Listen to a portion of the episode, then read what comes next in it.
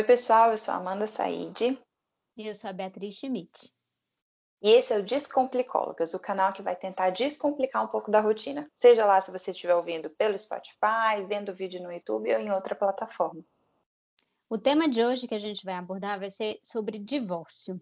E aí a gente, para facilitar, vai dividir em quatro blocos.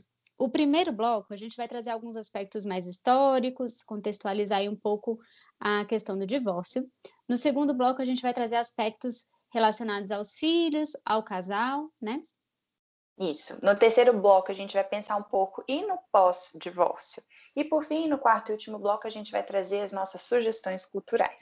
Bom, então vamos lá para a gente falar do primeiro bloco desse é, podcast sobre o divórcio, em que a gente vai falar do histórico, né? Na verdade, esse fenômeno ele já existe há muitos anos, ele acompanha a humanidade, né? As separações dos cônjuges, mas a gente só tem ele do jeito que é atualmente, com as leis, né? Há pouco tempo. Uhum. A lei mesmo, né, do divórcio foi mais ou menos 1977, Amanda. Isso. E a, e a modificação dela, né, com todas as suas modificações que teve, mais ou menos 2010, né?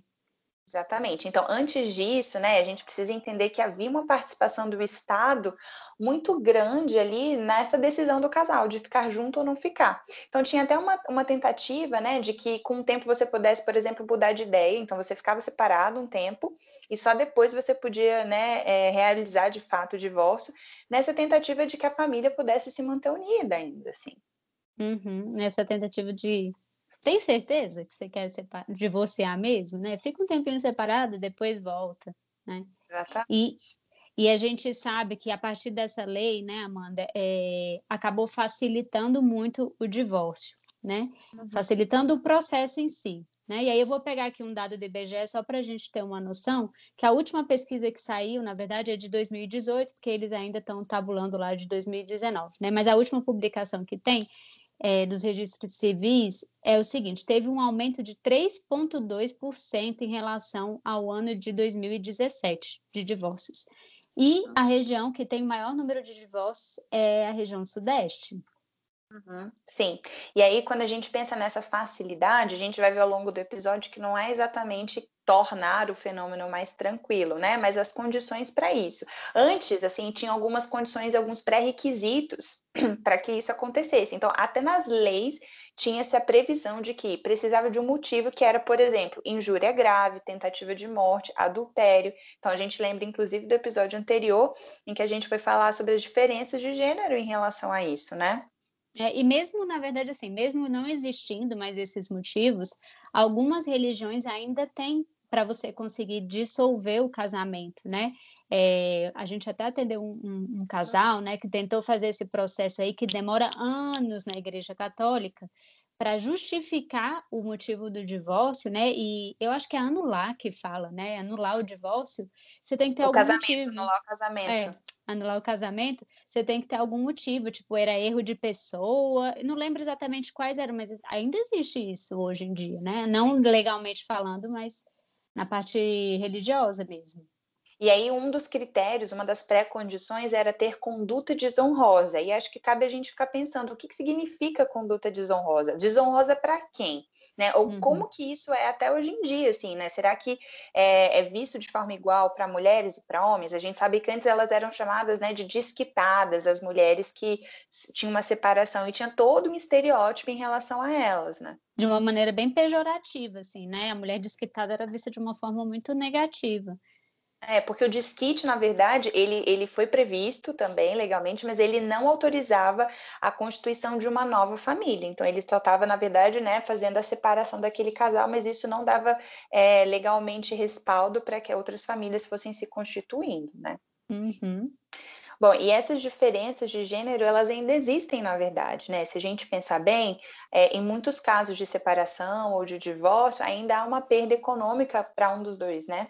E às vezes isso ainda se reflete na sociedade que a gente está, quando as mulheres têm cenários de profissões que ganham menos, então há a possibilidade de uma mudança de padrão de vida, né? Ainda não é igual a forma ou as consequências do divórcio para as mulheres e para os homens. É, e não só isso, né? Mas a própria forma como elas ainda são vistas perante a sociedade, ou o que, que justifica né, o divórcio, ainda está muito presente para as mulheres, né? Assim, como se não. É, só uhum. pode divorciar se tiver alguma coisa. A gente vai ver até mais para frente sobre isso, né? Uhum. E aí, é, a gente também tem uma, uma, uma, uma, diferença entre o termo separação e divórcio, que muitas vezes a gente acaba confundindo e tratando como a mesma coisa, mas legalmente falando, a gente usa hoje em dia só divórcio mesmo, né? É. Apesar de que a gente sabe que tem muitos casais que se separam e anos depois só que vão se divorciar mesmo, né? Só vão é, assinar o papel e tudo. Às vezes tem, inclusive, a demanda por um novo relacionamento, né? De uma nova constituição civil, e aí, por causa disso, é que eles fazem o divórcio, né? O, o casal anterior faz o divórcio para que seja possível, então, uma nova constituição é, civil de, de um matrimônio, né? É. E tem muita gente também que tem um pouco de, de, de ranço assim, desse processo de divórcio na justiça, né? pensando uhum. muito nessa, nessa instituição judiciária, né, aí nesse, uhum. nesse processo. E, de fato, a gente parando para pensar, parando para pensar não, e sabendo mesmo, é, o divórcio, ele é menos trabalhoso para os casais que têm separação de bens e não têm filhos, né, porque não tem filhos menores de 18 anos, né, que eu digo, uhum. porque para esses, de fato, o, o processo do divórcio é um pouco mais trabalhoso, digamos assim. Sim, e aí a gente vai ver ao longo do episódio como que às vezes a decisão por se divorciar também é diferente em relação às mulheres e aos homens, mas tem um dado do IBGE que fala até da idade, né, que é diferente também. Uhum, é, os homens, geralmente aí a média de idade para os homens se divorciar é 43 anos, né, levando em consideração essa pesquisa aí de 2018, e as mulheres um pouco mais novas com 40 anos né? Uhum. E, e, um outro dado interessante também dessa pesquisa é que a, a o tempo, o te, a, a, duração do casamento, né? É, mudou. Antes, em 2017, né, é, entre a data do casamento e a escritura do divórcio, levava aí mais ou menos 17 anos. Esse tempo diminuiu um pouquinho, mas foi uma mudança aí de três anos. Então, passou a ser uma média de 14 anos entre o casamento e o divórcio. É, esse dado primeiro que a Bia falou, na verdade, é de 2008, né? Que foi 10 anos antes do, do, do dado de 2018. Mas acho que é, é, legal a gente pensar como que mesmo, né, durante esses 10 anos, essa mudança foi aí de 3 anos, o que acaba também desmistificando um pouco aquela noção que às vezes a gente ouve no senso comum, que com a facilitação, né, da, da, das ferramentas legais para o divórcio, as relações agora acabam rapidamente, né? Os casamentos duram meses ou poucos anos, as pessoas desistem mais fácil, né? E na verdade a gente está vendo que 14 anos é um tempo considerável. Ainda. A não ser que as pessoas achem que 14 anos é pouco tempo, né? Mas a gente sabe que não, que é um tempo suficiente aí para uma relação bem concreta, né? E aí vamos pensar um pouco o que, que é o divórcio no aspecto psicológico, não só legalmente falando, né? A gente sabe que é um assunto muito delicado, né? Porque é um, é um momento difícil para todo mundo, né? A gente fala aí que a gente ouve muita gente falar que ninguém casa pensando em separar, né? Então a gente sabe que é um momento muito delicado e a gente respeita isso e vamos tentar tratar aí também de uma forma bem é, empática irresponsável. É, a gente sabe, por exemplo, né, que é um fenômeno que atinge muitas pessoas, né? Não só o casal que está se divorciando, mas também os filhos, se eles existirem, a família extensa, né, que são os pais, enfim, outros familiares, às vezes até o ciclo de amigos, né, que às vezes era em comum e aí agora pode ter uma pressão aí para ficar com um, uma parte ou mais próxima da outra parte, né? Então a gente sabe que é uma ruptura, um momento de mudanças, é uma crise familiar que afeta muitas pessoas. É, e aí a gente até falou isso em outros episódios, né, dos ciclos de vida familiar, e aí a gente sabe que o divórcio em diferentes ciclos de vida familiar vai ser diferente, né? Então, o divórcio no casal sem filhos é uma coisa, no casal com filhos uhum. pequenos é outra, adolescente, filhos mais velhos, enfim. Mas, de todo jeito, é um luto, né? E é um, um, um processo aí delicado. É, muitas vezes o sofrimento que a gente vê nesse processo não é um sofrimento simplesmente de, de dissolução de uma relação conjugal, né, Bi? Mas a gente vê muitas vezes a dissolução de planos, né, de expectativas, de crenças, assim, ou até da, da rotina que está né, posta e que está funcionando às vezes, né?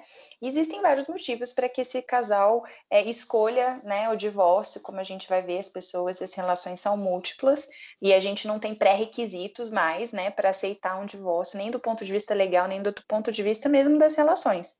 Né? Uhum, exatamente. E aí agora a gente vai pensar um pouco assim do aspecto do casal e dos filhos, como que isso é, vai sendo trabalhado, né? E até como é que isso chega a se concretizar. E aí, antes da gente começar a falar sobre isso, a gente quer agradecer é, muito as pessoas que contribuíram com os áudios, porque a gente sabe que é um tema difícil e muito sofrido ainda para falar, embora as pessoas aí, algumas pessoas aí que gravaram tenham muito tempo de separação, relembrar isso mexe aí numa ferida às vezes, né, que foi cicatrizada, mas ainda está ali.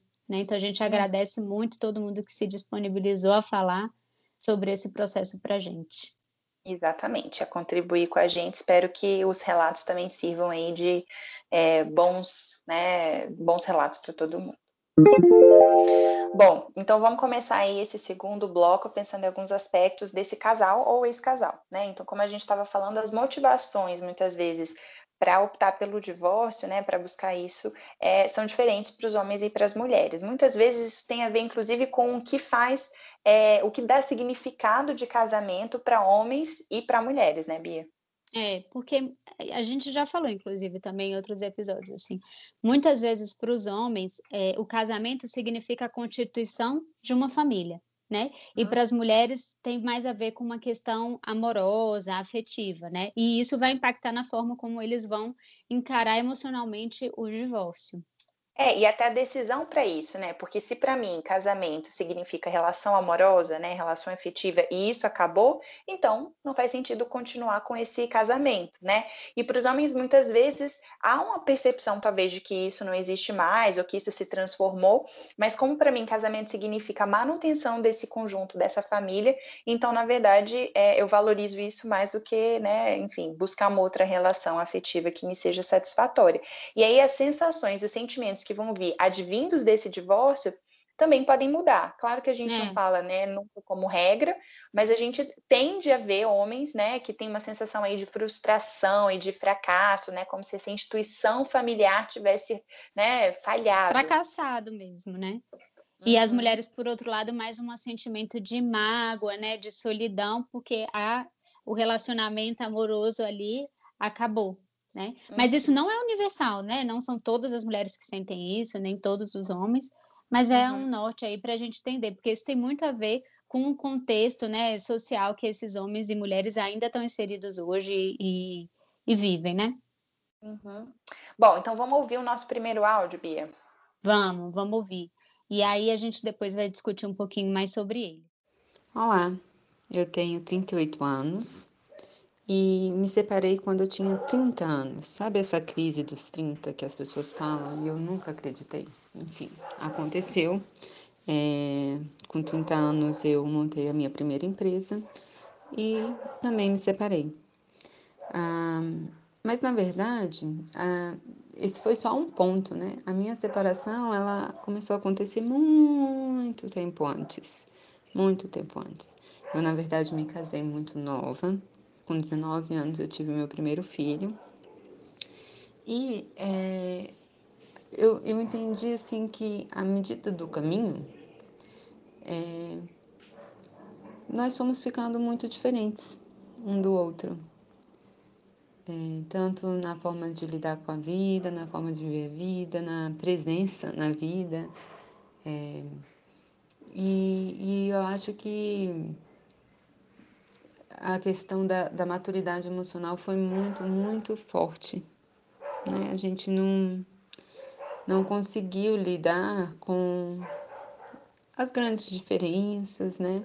Entramos num jogo de acusações e então, na verdade, eu já sentia isso, né?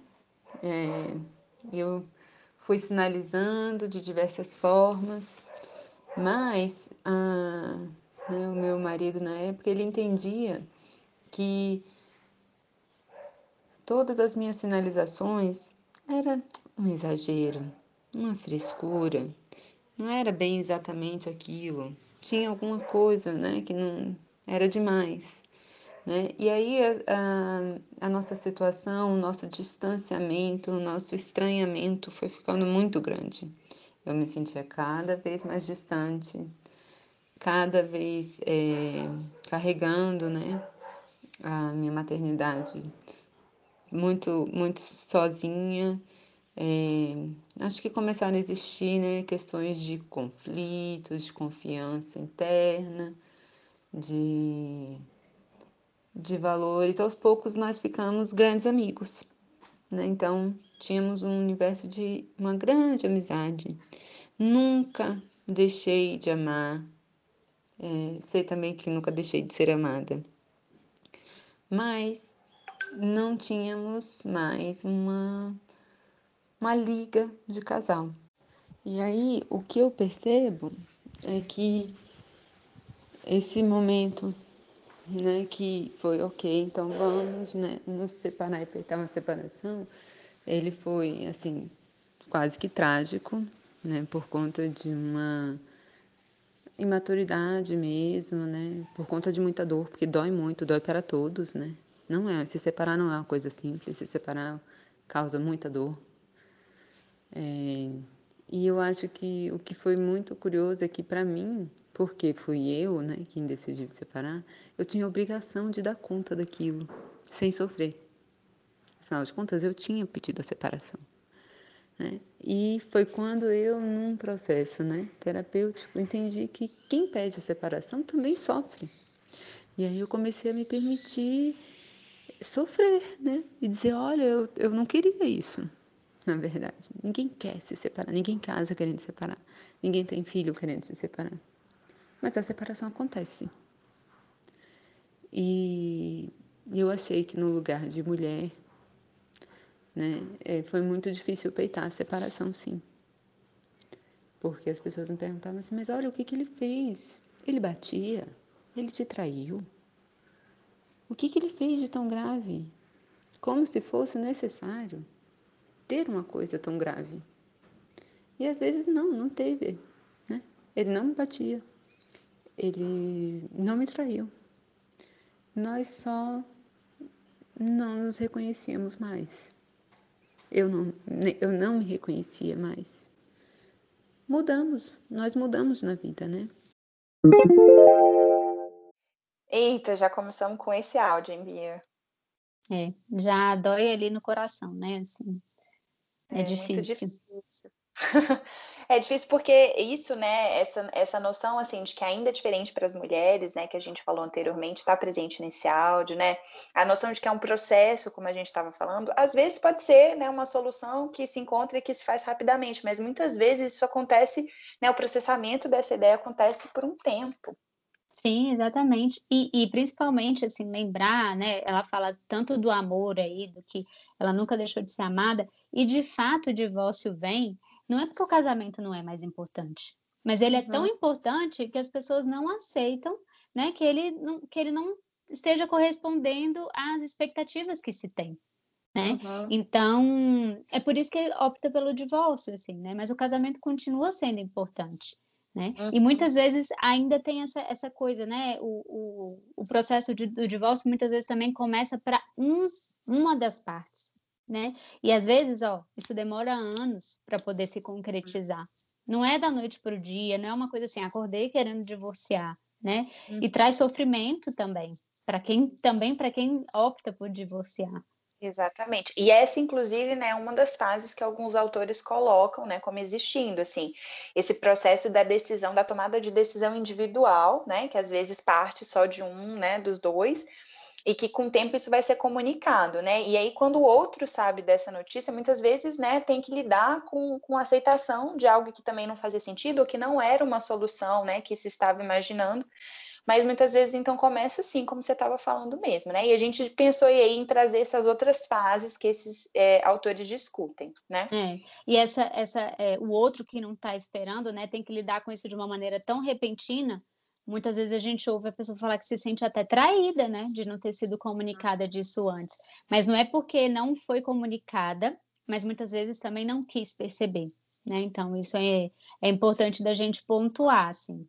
Até porque, como a gente né, vem falando, a comunicação se dá de várias formas, né? E não necessariamente é, só verbal, né? Só explicitando o conteúdo ali. É claro que para um assunto dessa magnitude vai ser necessário, né? Uma conversa franca e, e enfim, negociações e essa comunicação, né? Essa comunicação, inclusive, quando se tem é, filhos, né? É um momento difícil porque é um momento que a homeostase é abalada. Então, pronto, pumf, né? Veio a notícia de que alguma coisa vai acontecer e que vai mudar. É. E aí a gente até ouviu o exemplo disso que a gente está falando nesse áudio, né? Quando a outra parte achava que era só uma, uma pequena queixa, que não era nada e tal, né? E não deu o devido valor para aquilo que estava sendo falado. Né? Sim. E aí, pensando um pouco aí nessas etapas que a gente se tem, a primeira que a Amanda falou, né? Então seria esse, essa, esse, essa decisão um pouco individual, né? Uhum. A segunda seria um pouco assim esse processo de pré-separação, de uhum. comunicar ao outro essa notícia, essa, esse pensamento, né? essa, uhum. essa ideia. E aí depois vem a separação de fato, né? Quando as mudanças realmente começam a acontecer. E aí muitas vezes é nesse momento em que a gente também vê é, os efeitos colaterais, né? Assim, agudos, digamos assim, desse processo. Então é muitas vezes nesse momento em que os filhos vão apresentar alguns comportamentos, né? Ou que os próprios ex-cônjuges, né? Vão ter envolvimento aí com álcool, com outras substâncias, ou vão ficar super é, ansiosos ou com algum tipo de, enfim, comorbidade. Uhum. Aí, depois desse momento da separação mais concreta, né, vem a, re, a, reorganização do sistema, né, que a gente diz que as fronteiras precisam ser reconstruídas de uma forma bem clara, assim, né, de uma forma, da forma mais clara possível mesmo, né. Então, o, a gente costuma dizer que o primeiro ano depois do divórcio, geralmente é o mais desafiador, né, uhum. para o ex-casal e para quem tem filho ainda mais, né, porque agora além de ser ex-casal, eles vão ter um vínculo para sempre que são de pais. Exatamente. Então é nesse momento desse primeiro ano que eles vão estar tá testando também, né, os arranjos possíveis, essas fronteiras, como a Bia estava mencionando. E como ainda é recente, né, então vai estar tá doendo talvez mais do que nos anos seguintes, né? Então, por isso uhum. que muitas vezes é aqui que é um momento né, que, que exige né, muitas vezes mais aptidões aí, né, empatia, e também é um, é um momento de um pouco de ambivalência emocional, porque eu queria me separar, não estava feliz e pedi a decisão, mas eu continuo triste, né? Eu não estou bem ainda, né? Então, ou então, né, enfim, estou com raiva daquela pessoa, mas na verdade eu estou com raiva e eu ainda amo ela, né? Uhum, então é uma uhum. ambivalência importante. Ou até o que a gente ouviu aí no áudio, né, da pessoa achar que é porque ela decidiu que pediu divórcio que ela tem que dar conta e sustentar uhum. isso, né? E o tanto que isso pode gerar um sofrimento também, né? Porque Exatamente. não é fácil para ninguém. Sim. Né? E aí o último, a última etapa, né, que eles falam é quando esse sistema novo, né, já foi redefinido. Então agora sim as pessoas estão mais adaptadas aos novos papéis, né? Às vezes inclusive tem entrada aí de outras outras pessoas nesses sistemas, mas é uma etapa que às vezes demora anos para se concretizar. Uhum, é, e aí a gente não está falando dessas etapas como coisas assim de um ano, coisas rápidas, porque cada cada família aí vai conseguir lidar com isso de uma forma diferente, com as habilidades que tem e com a forma que essa relação e essa comunicação se dá, né? E aí, até para exemplificar um pouco disso tudo que a gente está falando, a gente vai colocar um outro áudio aqui para vocês entenderem um pouquinho melhor também. E dessa vez eu movi a percepção de um homem. É verdade. Bom, uh, eu tenho 40 anos, uh, fui casado por nove anos. Uh, estou separado há, há, um pouco mais de três anos. Uh, foi um momento difícil, foi um momento doloroso, uh, mas às vezes as pessoas quando estão juntas, casadas, às vezes elas se machucam tanto é que às vezes separar é o, é o melhor até para para poder, é, para poder, para as pessoas poderem se cuidar, para poderem entender algumas coisas que estão acontecendo e poderem se refazer e poderem se, se refazer, poderem se, se reconstruir. É, não é fácil. É, quando acontece, é, ah, traz um, a lembrança uma, uma, série de coisas quando tudo começou, né? quando alguém em casa não imagina que, que vai chegar esse momento, é, que é bastante difícil, mas uh, não significa que é o fim. Né? É, hoje eu e a minha ex-esposa, a gente tem um, uma boa relação, a gente convive bem, uh, nós somos amigos, né? E eu acho que o reflexo disso é o modo como a gente cuida do nosso filho, né? que é, uma, é assim, é, é de uma forma amorosa, é, a gente consegue partilhar as coisas que acontecem com ele. É, eu, eu, acredito que hoje nós somos assim, melhores. Né? E é bem complicado quando, eu não sei, isso não aconteceu comigo.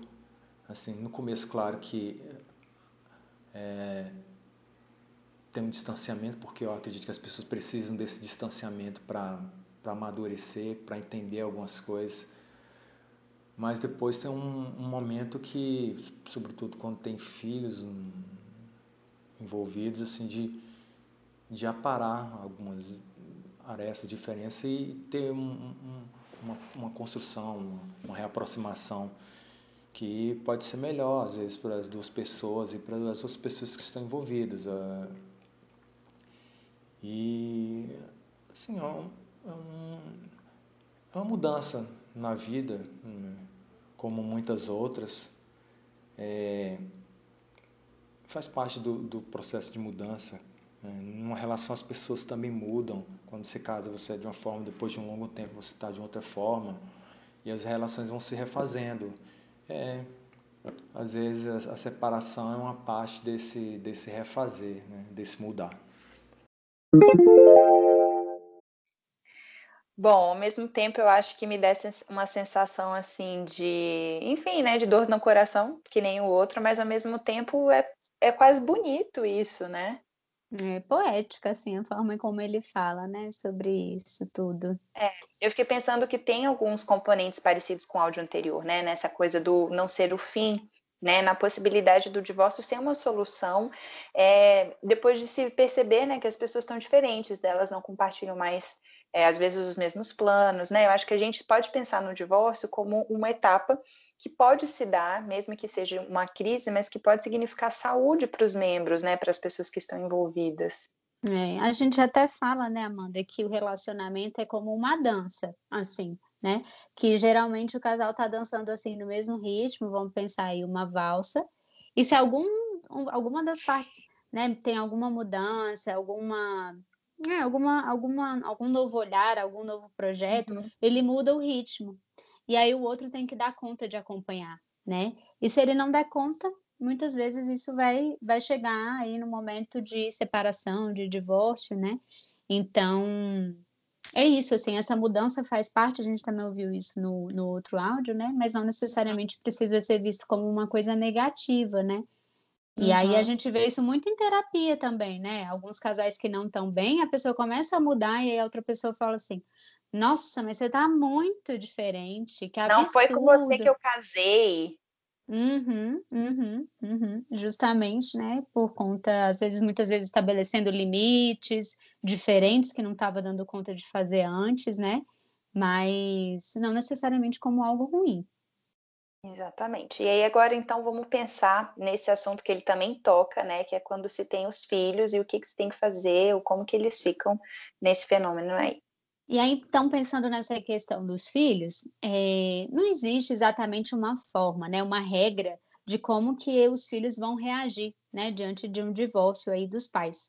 Mas a gente sabe que isso vai variar e depende da relação que os pais tinham, da idade que essas crianças têm, né, é, da forma como esse divórcio aconteceu, tudo isso pode influenciar como esses filhos vão reagir.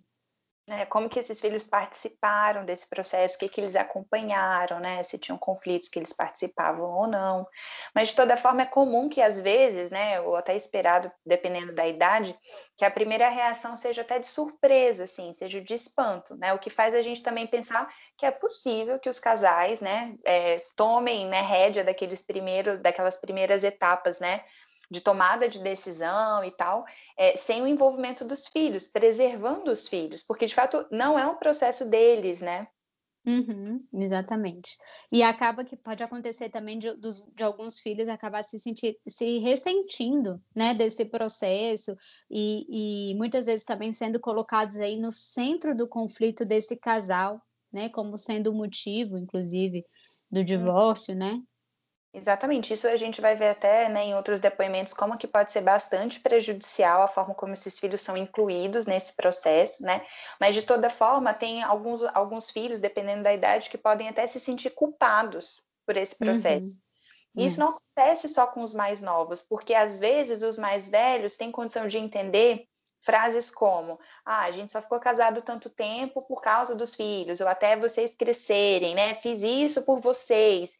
E aí esse sentimento de culpa, né? Pode até vir por um outro lado, do tipo assim, fiz meus pais infelizes por um tempo maior, porque eles só brigavam. E responsabilizar eles pelo, pela, por, esse, por essa, essa união, ou desunião, né? Sei lá. E aí, para a gente ver que o sofrimento dos filhos pode acontecer e depende muito de outros fatores e que não só a idade, vamos ouvir um áudio de uma adulta que conta para a gente como que passou por isso de uma forma que a gente se sente muito agradecida. E ela fala isso em dois momentos, quando ela é pequenininha e depois maior. Vale a pena prestar atenção. A primeira vez que meus pais se separaram, eu acho que eu tinha uns 8, 10 anos por aí. E eles ficaram separados um pouquinho tempo, né? É, um mês, dois meses por aí. E meu pai, na época, ele foi para um hotel. E é engraçado falar isso, né? Mas assim, eu acho que eu e minha irmã a gente até gostou dessa época, porque foi uma época que a gente ia pro hotel e tinha aquele coisa lúdico de a gente tomava sorvete, a gente ia na piscina, a gente comia coisas diferentes. Então, assim, pra gente como filha, era até legal. E eu acho que pelo fato de a gente ser nova e por ter sido muito pouco tempo, a gente não, tinha muita maturidade para nem maturidade nem tempo, né, para entender o que aconteceu de fato, né? Então, foi mais tranquila essa primeira separação. E aí a segunda separação é a definitiva, né? Eu já era mais velha, eu tinha uns 25, 26. E essa foi emocionalmente mais difícil para mim, assim, porque eu acho que eles olham para você e pensam, ah, ela é mais velha, ela entende mais. E eles acabam não, não te poupando de vários sentimentos, vários conflitos que, que não eram meu como filha, mas eram deles como casal, sabe? Então, para mim, emocionalmente foi muito difícil, assim, não pela separação em si, eu acho que realmente essa questão da maturidade você consegue entender mais quando um casal não dá certo, mas assim, desses conflitos, pequenos conflitos de divórcio, pequenos conflitos materiais, eu acabei ficando muito no meio e isso foi bem chato para mim, porque às vezes eu tinha que parar e falar para minha mãe, para meu pai, eu falar, cara, eu sou filha, isso não me diz a respeito, você tá falando do meu pai, você tá falando da minha mãe, é, para, então, assim, eu acho que eu fiquei mais no meio e para mim foi bem pior. E eu tenho uma irmã, né, mais velha, só que na época ela já tinha saído de casa, né? Então, ela não ficou no meio desses conflitos como eu e ela só tinha essa parte de entender o divórcio. Então, acabou que eu me senti um pouco solitária nisso, porque minha irmã foi uma pessoa que eu sempre contei pra falar sobre os conflitos familiares. E como ela não não não estava envolvida nessa dinâmica da casa, terminou que na hora do divórcio também tinha várias coisas que eu queria desabafar com ela e ela não entendia. Então foi ruim nessa parte também de irmã. Divórcio mesmo, papel, tudo foi finalizado acho que ano passado, né? Então é recente ainda. Mas tem vários conflitos que eu ainda fico no meio, né? Porque como eles não conseguem manter uma boa relação, termina que eu fico de pombo correio, de leve trás. Isso ainda é uma coisa que me chateia um pouco, né? Que eu fico, fala com meu pai, fala com minha mãe, porque eu tento me tirar dessa situação, mas tem hora que não tem como, você tem que fazer, terminar fazendo esse papel mesmo. E umas coisas assim chatas também, de tipo aniversário, quando um chega, outro vai embora. É, formatura, eu tive que pensar uma logística para a mesa deles não ficar perto. É, datas comemorativas, no geral, tem que ser dividida, um não conversa com o outro. E aí, como eu ainda sou dependente financeira dele em alguns aspectos, ainda fico no meio dessa confusão material. Então, acho que é assim, né? Acho que a gente tem mais maturidade para entender o que está acontecendo, mas a carga emocional que eu investi foi muito maior, assim. Então, foi muito mais duro para mim meus pais separarem depois que eu estava grande. Tá, então a gente está vendo aí que são várias é, as formas, né, como esse fenômeno acontece. Inclusive é comum também que esse processo da separação aconteça em mais de um momento da vida. Não é incomum que os casais façam testes, né, e separem e voltem até que a decisão do divórcio venha de fato alguns anos depois, como foi esse caso. Uhum, é. E aí a gente pode perceber o impacto que isso tem nos filhos, né? Muito claramente aí nesses áudios, né? É, do lugar que esses filhos vão assumir na relação, né? É, tem uma, uma autora chamada Seneide Cerveni, Cerveni, acho que é isso, que ela faz uma metáfora aí de dos filhos serem usados como mala, a bala ou a cola, né? Uhum. É, nesse áudio que a gente ouviu, ela falou sobre como às vezes ela era mala, né? Ou seja, a pessoa que tinha que ficar levando informação de um pai para o outro, né? Essa é uma é. das possibilidades. É, a bala, muitas vezes ela, é ela, ela, ela vem quando os pais tentam usar os filhos para atingir o outro cônjuge, né? Então isso pode vir de várias formas possíveis, né? Uhum. E a cola, na verdade, é quando o filho ou várias coisas da rotina do filho servem para fazer com que esse casal se mantenha junto, colado ainda. Então, é aquele filho que às vezes é o filho que eles transformam como sendo problemático, como sendo super doente, né, que precisam de demanda e demandam a atenção dos dois a todo momento. Isso tudo faz com que a gente pense, essa metáfora na verdade foi pensada para dizer que às vezes esse casal se mantém junto mesmo já em processo de separação e às vezes é por meio dos filhos, né, que esses processos acontecem. E isso é sempre muito prejudicial para as crianças ou adolescentes ou até pessoas adultas. É.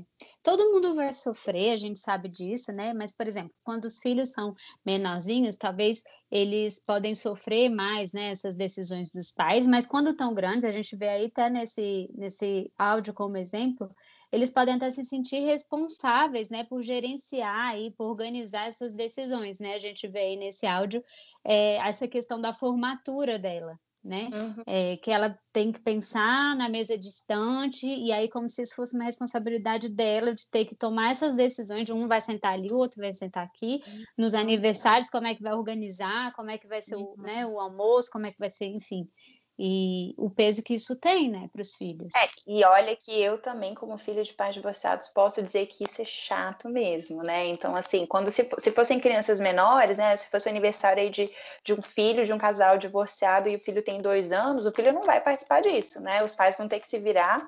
Os filhos podem até sofrer os impactos dessa consequência, né? E as consequências dessa decisão, mas eles não vão ter que lidar, né, com o peso da responsabilidade de tomar a decisão pelos adultos. Uhum.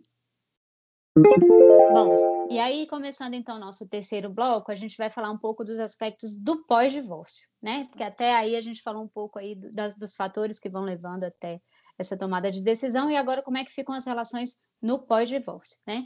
É, a gente sabe que a separação e o divórcio ainda pode ser uma tentativa de solucionar os conflitos que estão entre o casal, né? Mas não, não necessariamente vai ser sempre a solução. Por isso que a gente está falando aí do pós-divórcio.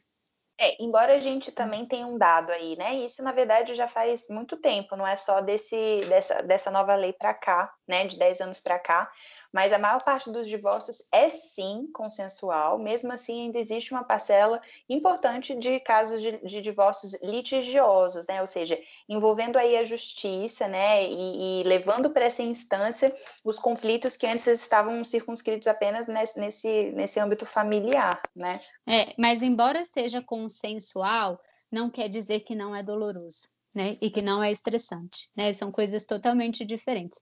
O divórcio vai ser sempre doloroso e estressante, né? Mas isso também vai depender muito de como cada, cada, aí, cada indivíduo vai lidar com essa questão. E aí tem um ponto muito importante que, se a gente parar para pensar, esses casais, nós, a gente falou aí de uma média de 14 anos, né, de casamento. Sim. Imagina, imagina 14 anos de convivência você se torna especialista um no outro. Uhum. E especialista não só nas coisas boas, mas também naquilo que machuca, naquilo que magoa, né? Uhum. Então, isso muitas vezes também pode interferir muito no, nesse processo. Exatamente. E aí tudo isso vai poder estar tá mais ou menos presente, especialmente quando a gente fala dos casos dos, dos, dos ex-casais, né, que têm filhos. Então, que a partir de agora, eles vão ter que desenvolver um novo papel parental. Antes eles já tinham que dividir o papel conjugal e o parental, né? A gente já falou sobre como as funções são diferentes, mas agora é um novo papel parental, porque antes você tinha um convívio daquela pessoa, né? E uhum. aí agora você vai ter que lidar com ela, continuar se comunicando, claro, dependendo da idade mais ou menos, mas você ainda vai ter que construir, mesmo com essas feridas às vezes ainda abertas, né? Sim, e é super importante conseguir minimamente distinguir esse papel conjugal do papel parental. E aí, por isso que a gente está falando aí de uma nova parentalidade, né? Isso que a Amanda falou, é, como não está na mesma casa, isso muda bastante a forma como vão se relacionar.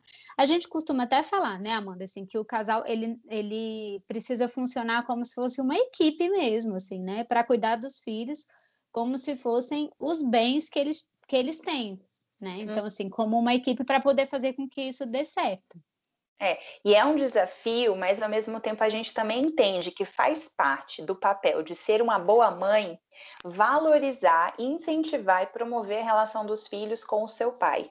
E faz parte de ser um bom pai também valorizar essa mãe, também favorecer o contato, né? Então, é, às vezes é difícil que os casais esqueçam ou separem as mágoas que eles têm em relação à, à relação conjugal, né? E atualizem que, embora aquele cara possa ter sido um péssimo marido, ele pode ser um pai bom, né? E quem vai ter, quem vai ganhar com isso é o filho, é a filha, né? Ou o uhum. contrário uhum. também.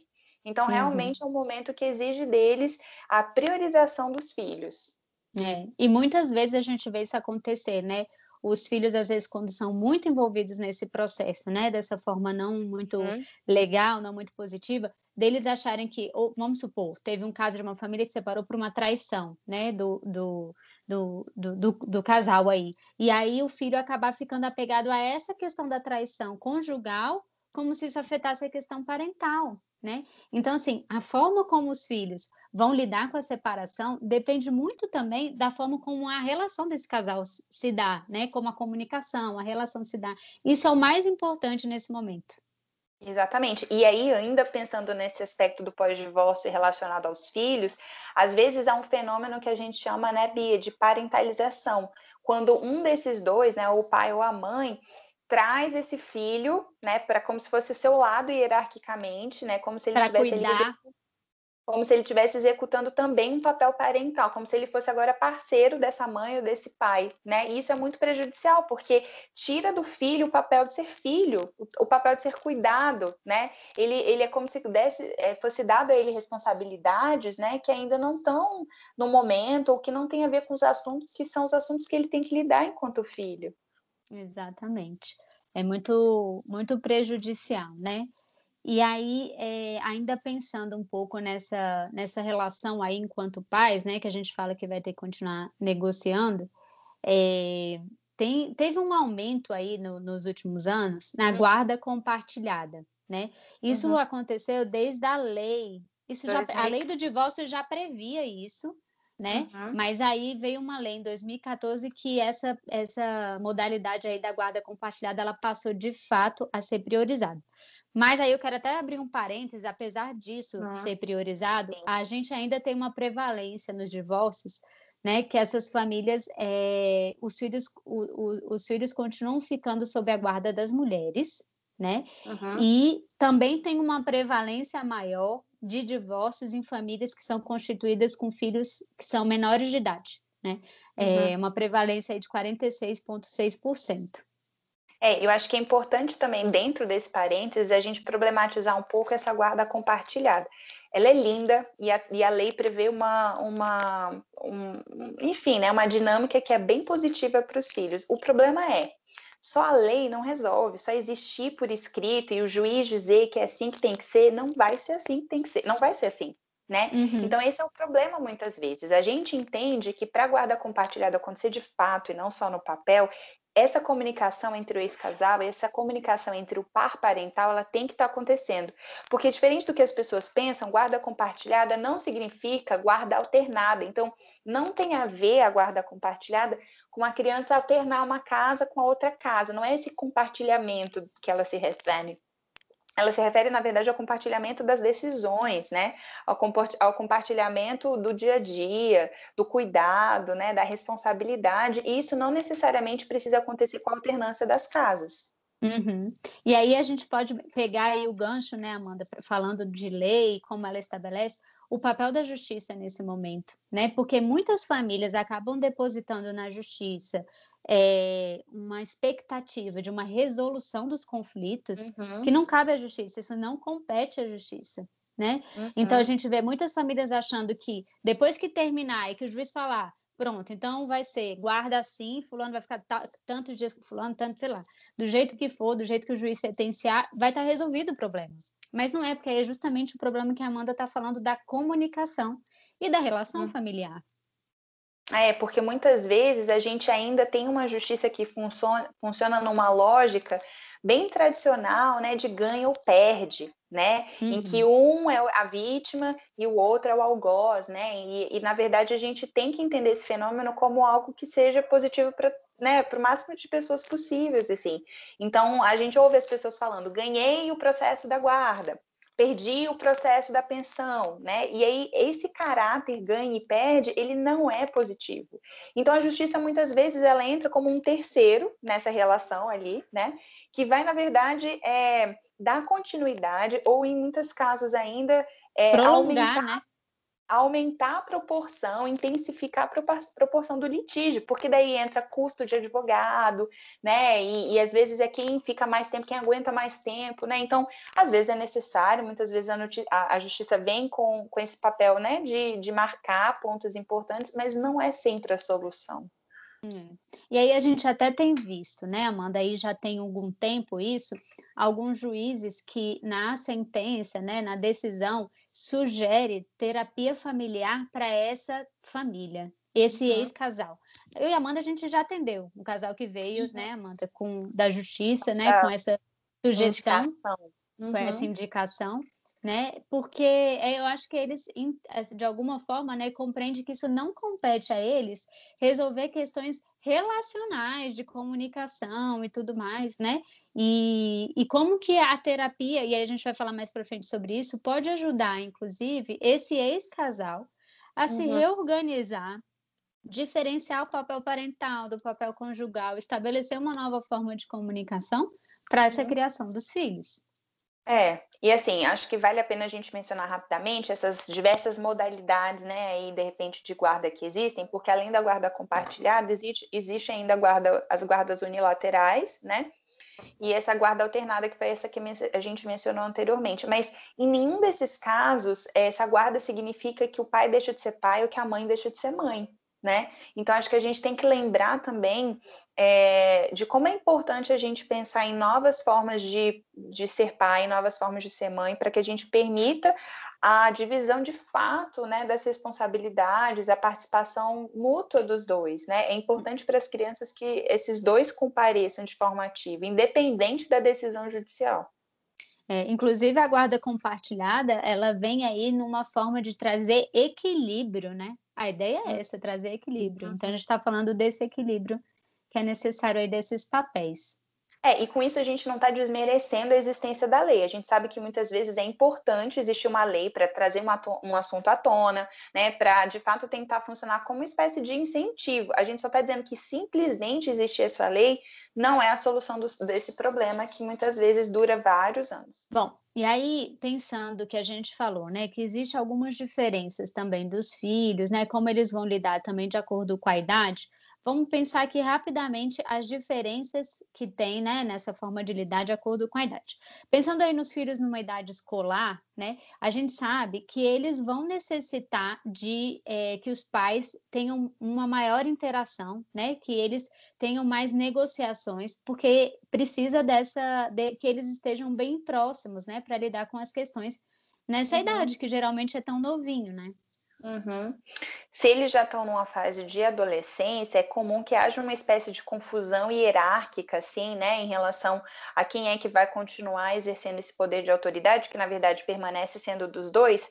E às vezes, dependendo da comunicação que esse ex-casal vai estabelecer, esses adolescentes podem até é, agir de certa forma é, que enfim, Aproveitando as brechas, assim, né? Exato. Então, eles vão, eles vão tentar é, tirar vantagens disso. Isso não tem relação só com a idade ou com a autonomia que esse adolescente tem. Isso tem relação com a comunicação e a relação que esse ex-casal estabeleceu. Porque, às vezes, até crianças pequenas fazem isso, né, Bia?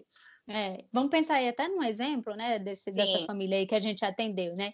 Acontecia muito, tinha uma das filhas tinha uma dificuldade escolar, né, assim, significativa, né, que a gente sabia que tinha muito a ver com essa questão familiar. E aí ela falava o seguinte, como os pais tinham uma comunicação muito ruim, o que, que ela falava? Falava para um que já tinha feito o dever, que ia fazer o dever na casa do outro, e chegava na casa do outro e falava que já tinha feito o dever. E ela não fazia, né? Porque ela é. sabia que essa comunicação era muito falha. E às vezes isso acontece com, com exemplos menores, do tipo, ah, minha mãe não deixa eu tomar sorvete, mas eu falo para o meu pai que ela deixe, daí aqui eu posso tomar, porque ele acha que lá eu também posso. E aí, às uhum. vezes, é, isso os cônjuges, quer dizer, os ex-cônjuges, né, eles vão até é, talvez se agredir dizendo que você fez e sabe, né, e aqui eu não autorizo e você autorizou, e nem era de má vontade, assim, né, nem era com a intenção ruim, na verdade, eles acreditaram na fala da criança. E uhum. não é uhum. a criança e nem o adolescente que tem que se responsabilizar e exercer autoridade pelas suas próprias, né, decis, pelas decisões das suas próprias vidas. Então, são os pais que ainda têm essa autoridade, mesmo é. com o Sim. É, uma outra questão aqui, a gente falou da parentalização e tem um outro fenômeno que a gente fala que chama triangulação. Né? É, muitas vezes acaba que os pais utilizam os filhos para uhum. desviar, uhum. né, ou até afastar os conflitos conjugais. E aí essa fronteira, né, entre o sistema parental e o, e o sistema com os, é, com os filhos, ela se torna muito rígida. E aí é, os filhos eles acabam é, tomando partido, né, de um dos pais, um contra o outro, né? E isso deixa os filhos totalmente paralisados, né? É muito negativo isso. É, a gente falou anteriormente outros episódios sobre a relação corredor, né? Então, muitas vezes na formação do casal é muito importante essa relação que um tem com o outro, né? Até excluindo outros sistemas e outras pessoas. A triangulação acontece pensando numa forma didática mesmo, quando, ao invés desse ex-casal conseguir estabelecer uma comunicação entre si, entra um terceiro, né? E aí essa comunicação passa por esse filho, muitas vezes, ao invés de ser é, de um ex-cônjuge para o ex-cônjuge, né? De, do pai com a mãe, enfim. E aí ele uhum. entra nesse papel e fica muito ruim mesmo, né? São um dos possíveis, das possíveis consequências desses filhos de casais em que até no pós-divórcio essa relação não continua se dando de uma forma saudável. É, eu lembro aqui também de um outro exemplo dessa família, né? Que é, a filha mais velha, né? Ela tinha ocupava muito esse papel e tinha muito essa coisa assim de uma questão financeira até, né? Assim, uhum. de, de ela ser responsável por fazer essa negociação financeira entre os uhum. pais, assim, e o tanto que isso trazia sofrimento para ela, assim, o tanto que deixava ela paralisada, assim, né? Em várias áreas da vida dela, inclusive. É, e se a gente pensa que é, até aí a adolescência, o meados da adolescência, enfim, cada família vai gerir de uma forma, mas de maneira geral, né, os, as crianças ou os adolescentes, eles não têm gerência sobre o seu, seu dinheiro, né, então eles não têm que saber nem às vezes os valores das pensões, nem se elas né, foram ou não depositadas, porque é, isso é um assunto de adulto, né? Uhum, uhum, uhum, e é. às vezes eles negociam até com isso, do tipo, né, enfim, minha pensão é tanto, então eu posso comprar tal coisa, né? E não é, uhum. de novo, né, papel deles necessariamente conduzir ou se responsabilizar por todos esses gastos. É. Uma outra coisa também que é comum de acontecer é os pais, os, os ex-cônjuges, né? Eles reforçarem os comportamentos que a gente diz desviantes dos filhos, justamente para tirar do foco o problema conjugal. Né? Uhum. É, e aí, é, porque aí eles lidando, tendo que lidar com isso, eles deixam de ter que lidar com o, a questão conjugal, né? Enfim. E aí, é, e aí é quando a gente vê que esse par parental aí está com dificuldade entre separar esse papel conjugal do papel parental. É, e é, pode ser um outro exemplo, inclusive, desse fenômeno da triangulação, né? Uhum. Mas acho que, diante de tudo isso que a gente falou, né, de como às vezes a justiça, inclusive, entra é, para ajudar a atrapalhar, né, vamos dizer assim, a gente vai ouvir um outro áudio que tem também algumas reflexões sobre isso, mas que, no final das contas, também aponta um pouco de é, possibilidades. Bom, meu processo de divórcio aconteceu há três anos atrás. Ele foi litigioso e o processo foi bastante dolorido é, porque ele tem muitas camadas, né? Ele envolve muitas pessoas no processo. Então, você tem visitas na sua casa de assistência social, você tem é, conversas com o psicólogo, é, essas conversas acontecem é, com você, você junto com a criança, você junto com o pai da criança. É, e, assim, é muito invasivo, né? Você tem que o tempo todo contar a sua história, o tempo todo você precisa estar tá ali é, voltando, né, para a história do, da, daquele casamento e do processo da chegada até aquele momento de, de divórcio. Então é muito difícil, muito complicado. Eu como mulher eu posso dizer que é, eu me senti muitas vezes é, sozinha por conta dessa questão da própria sociedade é, e o quanto você o tempo todo é questionada como mãe. Então, isso aconteceu durante o processo e duas pessoas que ajudaram muito foram meu o meu advogado e a minha psicóloga. O advogado, ele foi ótimo porque ele era um advogado experiente, mas mais do que ser um, um advogado experiente, é aquela pessoa que te dá a liberdade da decisão do que ele vai trabalhar e não um, e não uma pessoa que quer ganhar a qualquer custo. É, e a psicóloga que me ajudou extremamente é, teve uma, uma ajuda essencial nesse momento que foi realmente o que me centrou é, né? Nós mulheres somos muito emoção, então a gente é, vai muito pela emoção das coisas e, e, nessa hora uma terapia ela é extremamente essencial e ela ajuda muito você a, a, a entender que tá, que tá tudo certo, vamos lá, vamos continuar e, e, e, e vamos chegar no objetivo final que é o bem dessa criança. E por fim, acho que é, eu acho que é, o resumo que eu acho que vai além do processo, depois da sentença, é você sempre colocar a criança em primeiro lugar, os interesses daquela criança e o que menos afeta a vida daquela criança de forma negativa. Então, acho que quando você coloca a criança em primeiro lugar, os objetivos ficam mais claros, é, as intenções ficam mais claras e você deixa de entrar numa briga de egos. E isso vale também para pós-sentença. O processo inteiro durou um ano, então é, foi muito complicado. E para quem está nesse processo, eu digo força e esteja com bons profissionais, com boas intenções, porque no final a boa intenção é a que ganha. É isso. E aí esse áudio, né, além de trazer aí a discussão que a gente falou um pouco em relação à justiça, né, é, traz para a gente algumas é, ideias, né, das pessoas que podem ajudar nesse processo do divórcio, né? A gente conta, obviamente, com, as, com, com a família, com os amigos, mas para além disso a gente tem profissionais para ajudar. Ela fala então do advogado, né? Por exemplo, a gente sabe que advogado de família, né, tem que ter habilidades e, competências aí diferentes de outras áreas aí do direito, né? Eu lembro muito da Rafaela Malta falando aí no episódio que a gente trouxe ela, que é uma advogada, falando muito dessa ética profissional, né? Dessa, dessa, dessa desse compromisso, inclusive, com a família. É, e muitas vezes essa empatia necessária e também um modelo até para eles passarem de negociação para esse ex-casal.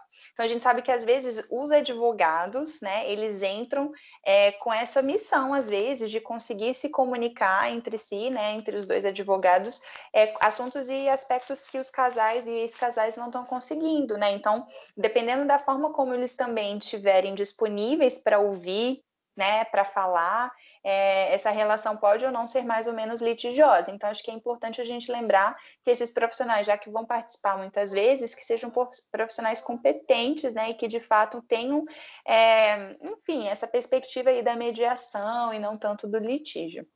É. Um outro profissional aí que ela traz é o psicólogo, né? Uhum. E aí vamos pensar aqui um pouquinho como que a terapia pode ajudar nesse processo, né? É, a gente sabe que, inclusive, na grande maioria dos casos que as crianças apresentam problemas, né, nesse momento, que as crianças apresentam problemas emocionais, é suficiente a gente tratar os pais para que haja uma remissão desses sintomas, né, Amanda? É, e na verdade, enquanto profissionais sistêmicas, né, psicólogas sistêmicas, a gente sempre acredita que seja possível essas mudanças, né, é, enfim, em outras pessoas que não estão na terapia, como no caso das crianças, mesmo que os pais se engajem. E às vezes, né, Bia, os casais chegam na terapia e a gente também gosta de falar que lá a gente não vai uma, dar um atestado de que podem sair daqui, que vocês permanecerão casados por mais Vivendo felizes para sempre e nem que esse casal está fadado ao fracasso, portanto é melhor vocês se divorciarem. A gente não sabe disso. Na verdade, essa não é uma decisão de, né, nem minha, nem da Bia, nem de nenhum psicólogo. Essa vai ser uma decisão do casal. Isso a gente não sabe, mas muitas vezes a psicoterapia é uma oportunidade para que esse tema seja ventilado entre eles, né? E a gente sabe que não só em contexto de atendimento de casal e terapia isso pode acontecer. Às vezes, individualmente também é importante esse suporte, até para o processo de tomada de decisão ou para esse pós-divórcio, como é, ela mencionou no áudio, né? É, exatamente. A terapia pode ajudar em todos, as, em todos os momentos, antes, durante, depois, né? Mesmo que isso, né, é, não, às vezes não consiga acontecer em conjunto, mas a gente sabe que é importante até para essa desenvolver, né, essas habilidades aí da comunicação, da negociação, enfim. É, porque sim, a gente vê é, possibilidades diversas. Então, pode ser que exista um casal que chegue na terapia com a decisão de se separar, então eles estão lá para trabalhar, né, como é que eles vão fazer isso da melhor forma possível, sem impactar os filhos, e acaba que eles decidam que não, não vão separar, na verdade eles vão adaptar e ajustar algumas coisas e vão permanecer casados. Ou então é. não, eles chegam com a decisão e mantêm essa decisão e a terapia serve exatamente para contribuir para esse processo ser o mais é, saudável possível. É, né? Outra possibilidade também são os casais que chegam para é, tentar solucionar algum conflito, né? E aí em nenhum momento anteriormente a isso pensaram né, no divórcio e saem com essa, com essa possibilidade né, aí em mente, né? E aí, uma outra forma também que a gente sabe que é possível é quando isso já, o divórcio já aconteceu, e aí esse, esse ex-casal vem para terapia, né, com a participação ou não dos filhos, para tentar fazer esses ajustes aí do par parental. Agora não mais como esse casal, mas tentar fazer essa separação do casal com par parental. É, e aí nesse momento não vão mais lavar roupa nenhuma da relação conjugal, né? A não ser que, esse se, que essa seja uma demanda clara, né? E que eles topem fazer isso a fim de melhorar esse par parental. Mas o objetivo talvez não seja esse, né? E aí sim a gente vai ter que pensar também em, em articular uma terapia de família com terapias individuais. É, e aí eu fiquei lembrando aqui que a gente falando assim, parece que às vezes o ex-casal vai junto, né, para terapia. Mas pode ser que eles nem estejam ao mesmo tempo, né, no, é, na mesma na mesma, na mesma sala, né? mas vão em momentos diferentes e aí a gente vai conseguindo tentar é, fazer essa mediação com eles também.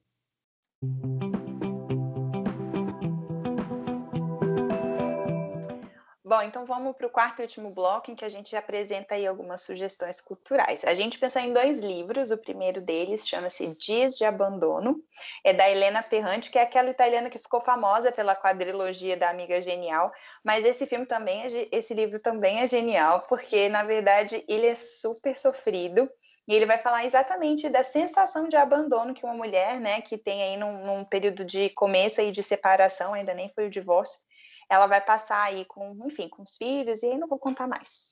E o outro, né, chama-se Laia Aqui, é da Carolina Moreira. É um livro infantil super bonito que a gente pensou como alternativa, inclusive para trabalhar com as crianças menores, né, quando esse assunto aí vier à tona, e às vezes a dificuldade de comunicação, né, de, enfim, intermediar essa separação, esse pode ser um recurso importante. Legal. E aí, pensando nos filmes, eu prometo que dessa vez eu tentei trazer filmes mais novos, mas não foi possível dessa vez. Eu trouxe os dois, tá? Eu trouxe um mix aí. Mas aí, então tá. É, o primeiro filme que eu vou falar chama As, A Guerra dos Roses, de 1989. Então, esse filme, ele é bem estereotipado, assim, ele mostra muito o conflito conjugal, assim, sabe? Bem especificamente, até de uma forma bem maximizada, sabe? Mas é legal, vale a pena assistir.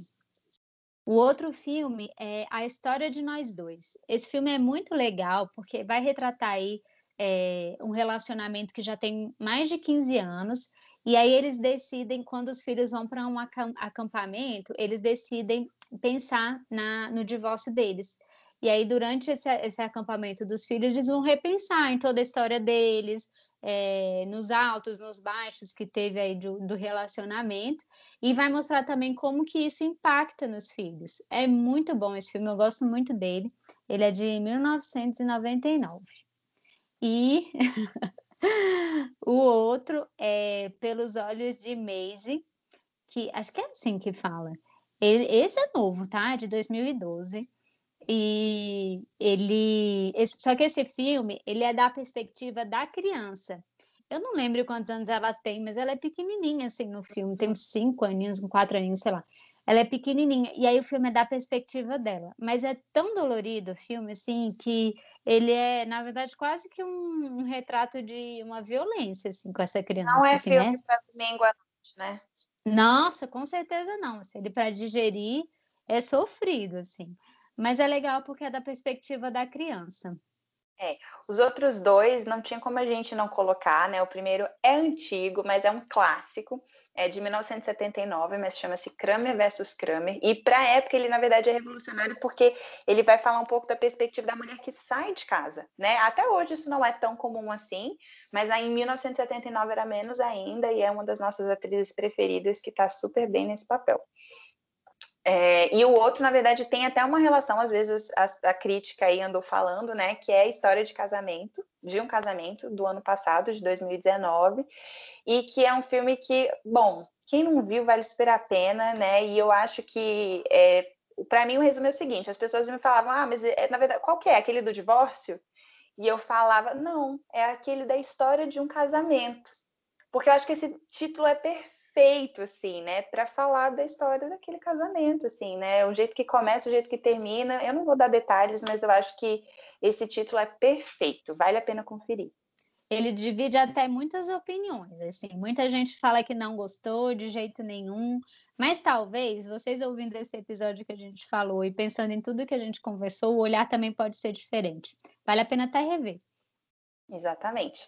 Bom, por hoje a gente fica por aqui. A gente agradece de novo quem contribuiu com os áudios e quem está aqui ouvindo até agora. Um beijo. Tchau, tchau.